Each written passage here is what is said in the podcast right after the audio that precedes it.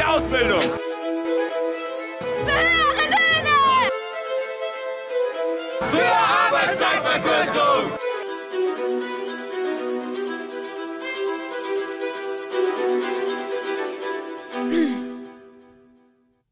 Hey und herzlich willkommen wieder zum Streikposten, dem DGB-Jugendpodcast, dem Podcast für eine gerechte Welt.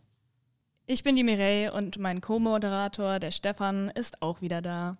Gute. Momentan machen wir eine Podcast-Reihe über verschiedene Jugendorganisationen und Subkulturen, bei denen man sich in Frankfurt engagieren kann. Zuletzt waren Leute vom Kuss 41 und vom Klapperfeld bei uns. Und heute freue ich mich sehr, Vertreterinnen der DIDIF-Jugend bei uns sitzen zu haben.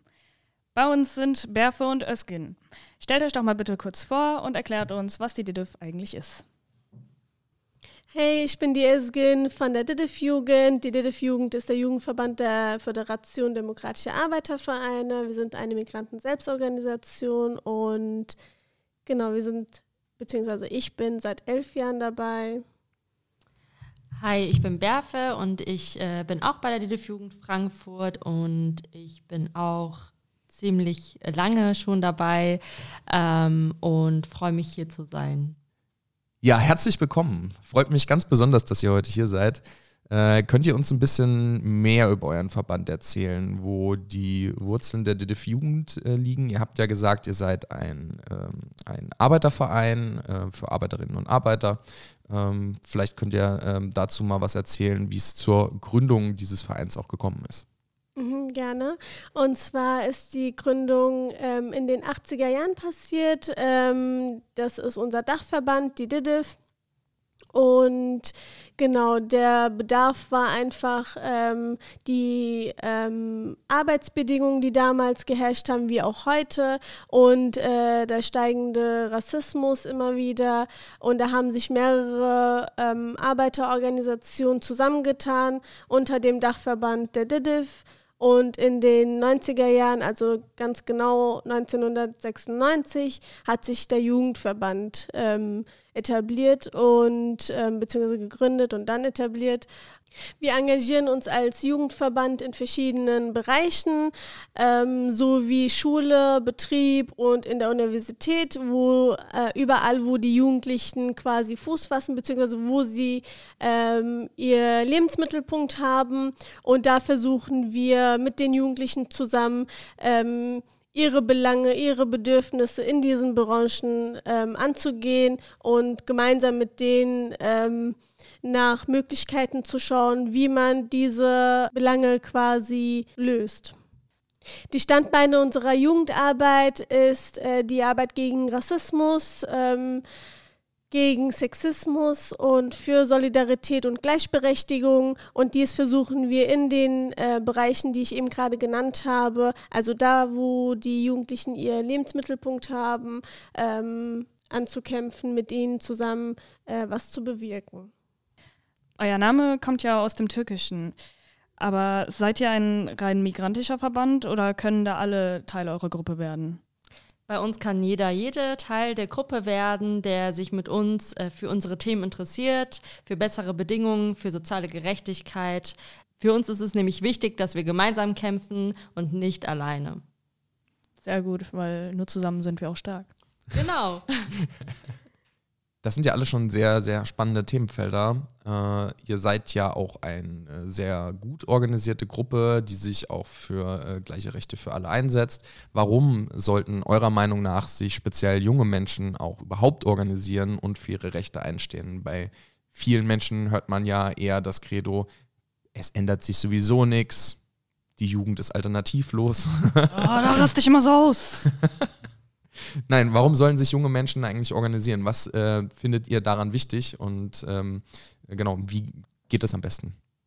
Vor allem wir Jugendlichen sind von prekärer Beschäftigung, von Sozialabbau und eben von ja, schlechten Zugang zur Bildung betroffen. Und deswegen ist es wichtig, sich zu organisieren, um gemeinsam diese Dinge zu verändern. Denn äh, wir sind die Zukunft und äh, wir müssen an einem Strang ziehen, um eine bessere Welt, Welt zu erschaffen. Genau, ähm, anschließend bzw. ergänzend dazu würde ich gerne ein paar Beispiele aus Frankfurt nennen, zum Beispiel zum Opernplatz. Äh, da haben sich spontan äh, die letzten Wochen so viele Menschen äh, zu einer spontanen Demonstration äh, zusammengetan und haben ähm, gegen diese Maßnahmen äh, für den Opernplatz quasi ähm, für ihre Rechte ähm, sind die auf die Straßen gegangen und haben protestiert. Und das hat dann gezeigt, da kam äh, der Bürgermeister selbst nochmal, um äh, mit den Jugendlichen vor Ort zu reden. Wenn die Jugendlichen an einem Strang ziehen, erreichen sie die Lösung, die sie möchten. Und ähm, die Demonstration am Opernplatz hat uns auch gezeigt, ähm, wie kraftvoll und wie stark die Jugendlichen eigentlich sein können, wenn es um ihre Rechte geht. Du hast ja eben erwähnt, ähm, dass auch der Oberbürgermeister beispielsweise bei ähm, dieser äh, Demo zugegen war am Opernplatz. Meint ihr tatsächlich, dass ihr die Menschen dort auch erreicht habt und auch die Politikerinnen vor Ort äh, beeinflussen könnt äh, damit? Ich denke, ähm, wir haben gesehen, dass ganz, ganz viele Jugendliche auf der Straße waren und ähm, ihre Forderungen ganz laut gerufen haben.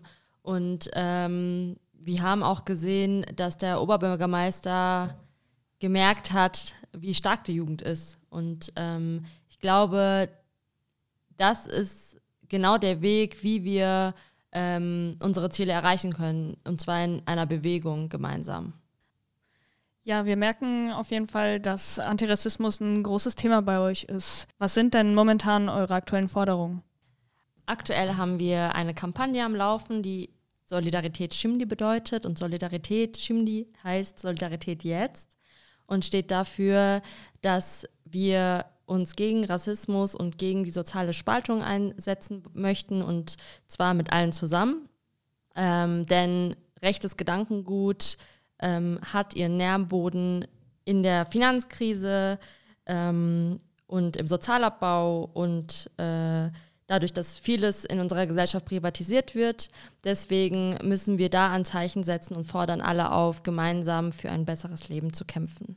Außerdem ähm, fordern wir auf, die NSU-Akten zu veröffentlichen und ähm, eine für eine vollständige Aufklärung zu sorgen. Auch Racial Profiling bei der Polizei ist ein Thema, denn vor allem Menschen mit Migrationsgeschichte werden permanent kontrolliert und geraten in die Gewalt von Polizeibeamtinnen und Beamten.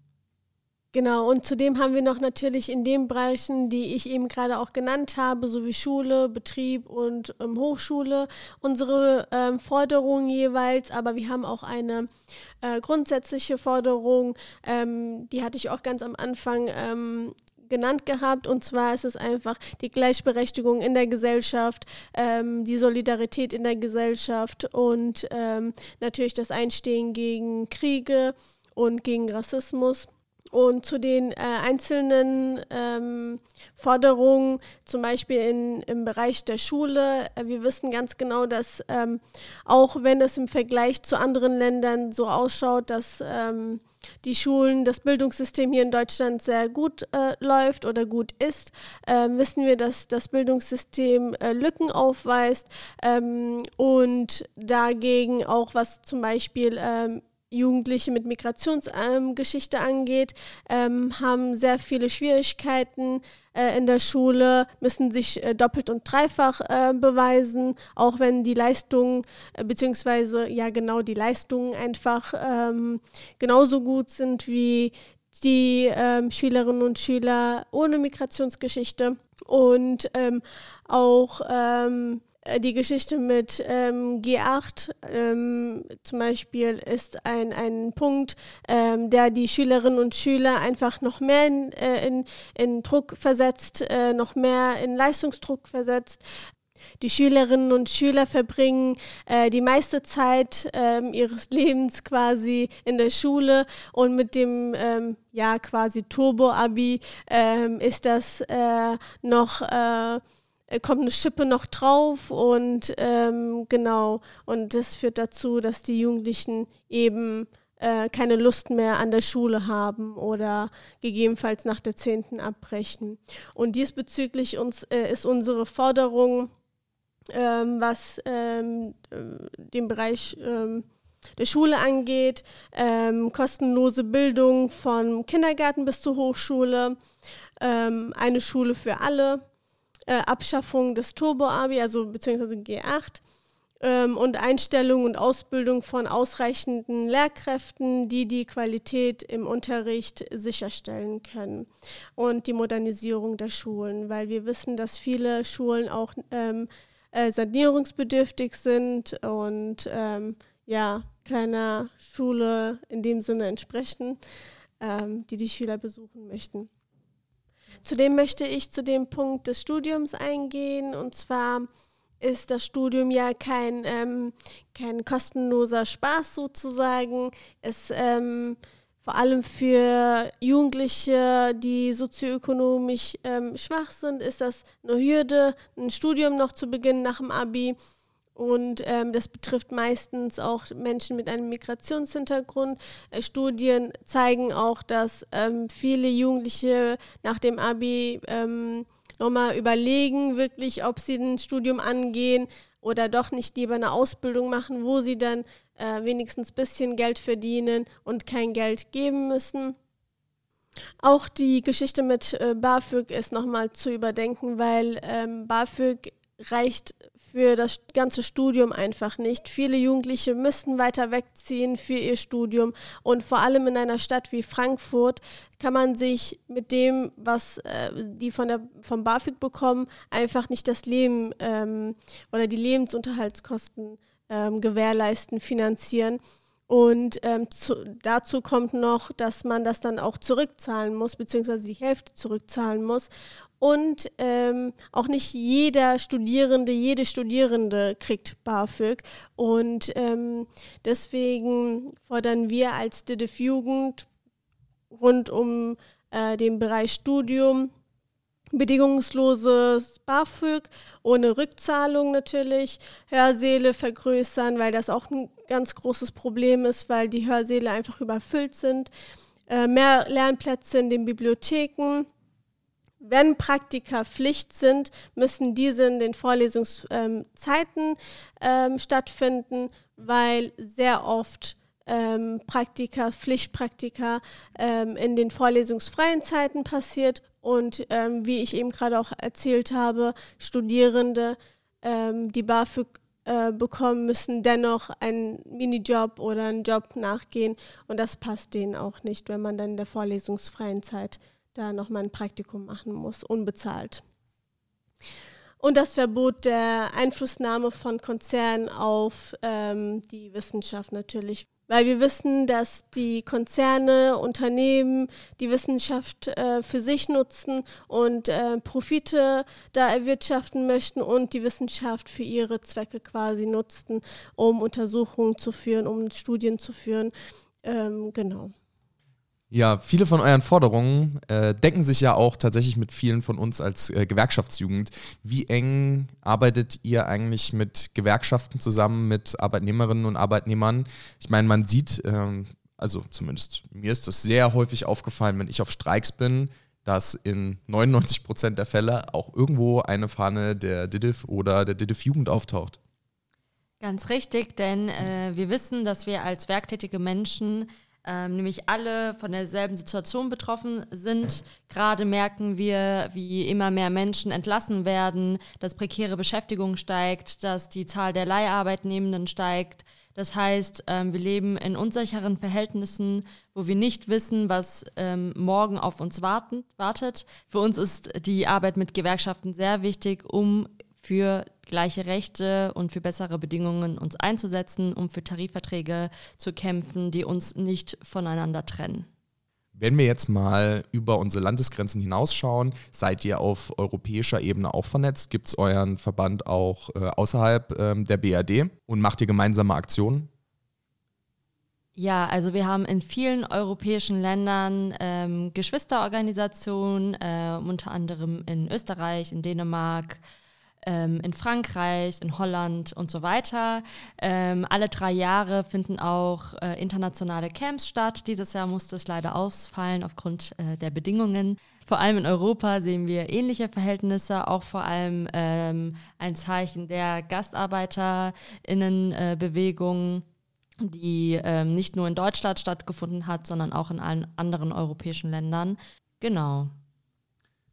Ja, super spannend. Äh, ich freue mich immer wieder, wenn ihr äh, bei uns seid. Wie kann man euch denn erreichen? Wo trefft ihr euch und äh, habt ihr ähm, eine Adressen oder Instagram- und Facebook-Seiten oder anderes, wo man sich über die DIDIF-Jugend informieren kann? Ähm, ja, natürlich. Und zwar haben wir unsere äh, Social Media Accounts auf äh, Instagram, auf Facebook kann man uns erreichen, aber auch eine Mail schreiben natürlich. Und ähm, unser Standort ist ähm, direkt am Hauptbahnhof, ist relativ zentral, ist die Rudolfstraße 13. Momentan treffen wir uns nicht so häufig mit der Jugend, allerdings ähm, erfährt ihr dann auf den sozialen Netzwerken, über unsere kommenden Aktionen oder Kundgebungen, Demos, wie auch immer. Da werden wir dann alle Mitglieder bzw. alle, die interessiert sind, bei uns aktiv zu werden, informieren. Wir machen politische Bildungsarbeit nicht nur auf unseren Camps, sondern haben auch eine Jugendzeitschrift, die Junge Stimme, die kommt alle zwei Monate raus. In der Jungen Stimme haben wir auch verschiedene Rubriken, zum Beispiel zum Thema Frau, zum Thema Arbeit. Da könnt ihr euch zu den verschiedenen Themen informieren. Die Zeitschrift wird von ehrenamtlichen Menschen gestaltet und äh, auch die Artikel werden von ehrenamtlichen Menschen geschrieben. Ähm, ihr habt auch die Möglichkeit, wenn ihr Interesse habt, ähm, Artikel zu verfassen und bei uns einfach mitzumachen. Ja, sehr gut. Dann haben wir jetzt nur noch zum Abschluss unsere Playlist. Ähm, unsere Playlist Hey Market Riots. Habt ihr denn einen besonderen Songwunsch? Ich hätte gerne, was wollen wir trinken? Nicht die Ballermann-Version nehme ich an, sondern das nein, alte nein, nein, Arbeiterlied. Das alte Arbeiterlied, ja. Sehr schön. Ich dachte, das wäre klar. Ja, ich hätte gerne das Lied Eyvallah von Duman. Ähm, das ist ein Lied, das wurde in der Zeit der Gezi-Proteste in Istanbul aufgenommen als ein Protestsong. Ja, vielen Dank, dass ihr heute da wart. Das war der DGB Jugend Podcast, der Streikposten für eine gerechte Welt. Zum Abschluss möchte ich noch einen Satz sagen, und zwar gibt es eine Line in einem Lied, und zwar vom Wir sind mehr. Da wird gesagt, fühlst du dich machtlos wie ein Tropfen auf dem heißen Stein? Denk daran, aus Tropfen werden Flüsse, die können reißend sein. Und damit möchte ich eigentlich nur sagen, zusammen können wir sehr viel mehr erreichen und deswegen freue ich mich auch, dass gerade die DILF-Jugend so stark immer mit der DGB-Jugend zusammenarbeitet. Danke für die Einladung.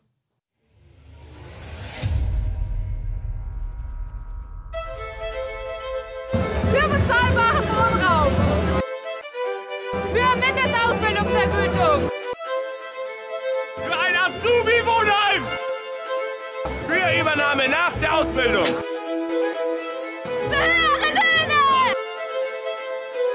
Für Arbeitszeitverkürzung!